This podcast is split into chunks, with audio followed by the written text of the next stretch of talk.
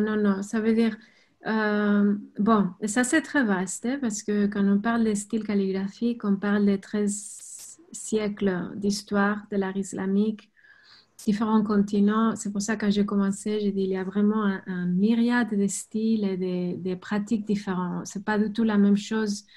Euh, les styles subsahariens qui sont encore pratiqués à Mali ou à Sénégal, ou les styles chinoises en Chine ou les styles le sud-est asiatique.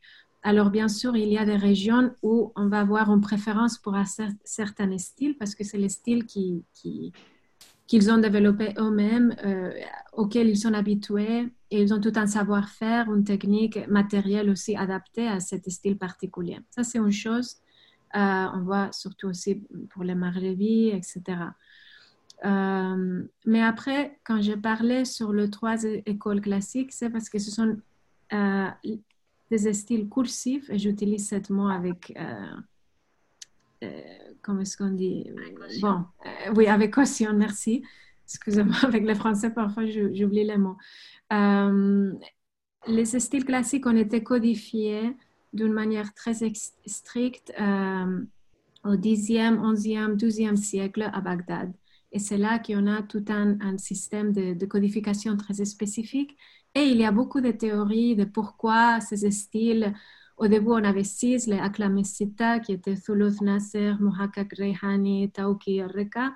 Euh, mais après, on a eu des autres. Après, par exemple, on a le Nastalik qui est développé en Iran et qu'on peut dire que c'est lié vraiment au besoin d'écrire la poésie, euh, la langue persane, euh, très différente. Le style Diwani c'était euh, développé pour écrire des documents légaux euh, parce que c'est très imbriqué et, on ne peut pas faire des changements facilement. Alors, on a des différents contextes historiques qu'on voit très clairement. Il y a des théories aussi qu'on peut aller dedans aussi sur les styles cursifs. Est-ce qu'ils ont commencé à écrire les Corans avec les styles cursifs pour que ça soit plus légible aux moines parce que les styles koufiques qui étaient plus anguleux étaient plus difficiles à lire?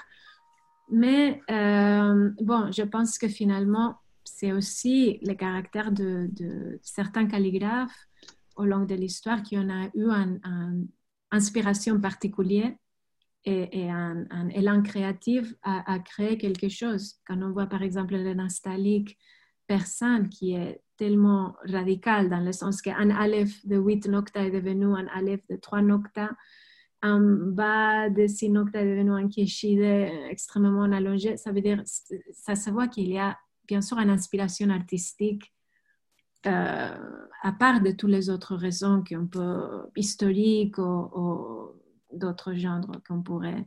Euh, on a par exemple un très beau exemple d'un calligraphe que j'adore, Al-Kandusi, qui, a fait une calligraphie maghrebi au 19e siècle extrêmement différente de tout euh, et magnifique. C'est dommage, je n'ai pas un exemple ici, mais là, euh, on peut parler d'une inspiration divine euh, directe. Je pense qu'on voit son écriture qui est complètement différente et étonnante. on voit ça. Alors, c'est difficile de, de généraliser. Chaque chaque, chaque époque, euh, chaque région, chaque calligraphe a toute, une particularité spéciale. Mais en termes pratiques, quand on est disciple attaché à un maître, est-ce qu'on le fait, enfin, il nous enseigne son style à lui ou il nous ouvre à d'autres styles?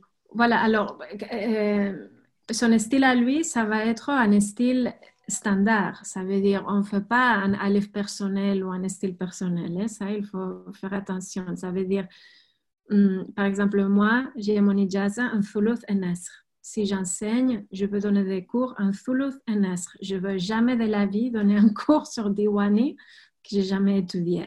Non? Euh, alors, c'est ça. On enseigne, c'est ce qu'on a étudié et pour lesquels on a la permission d'enseigner.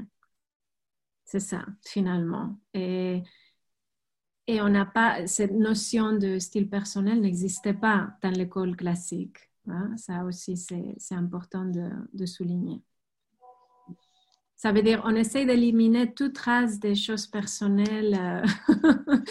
Il y a beaucoup de, des parallèles avec le soufisme. Vraiment, il faut, s'effacer le plus possible. Et tout ce qu'on fait quand on étude, c'est d'éliminer notre trace personnelle, notre, euh, quand on fait une lettre.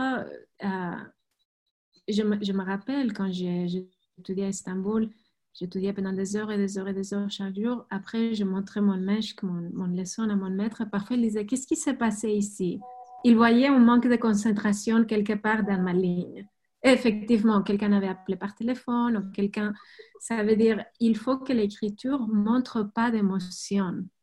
C'est ça qui est très différent de l'art contemporain ou de la peinture ou des autres arts où typiquement on peut dire qu'un peintre peut exprimer son émotion, peut exprimer son désir ou son inspiration, tandis que la calligraphie, pas du tout. Il faut éliminer mm, mm, les jeux et il faut donner euh, il faut s'extinguer le plus possible pour que vraiment ça soit la lettre, le prototype le plus beau possible qui, qui, qui vient sur le papier.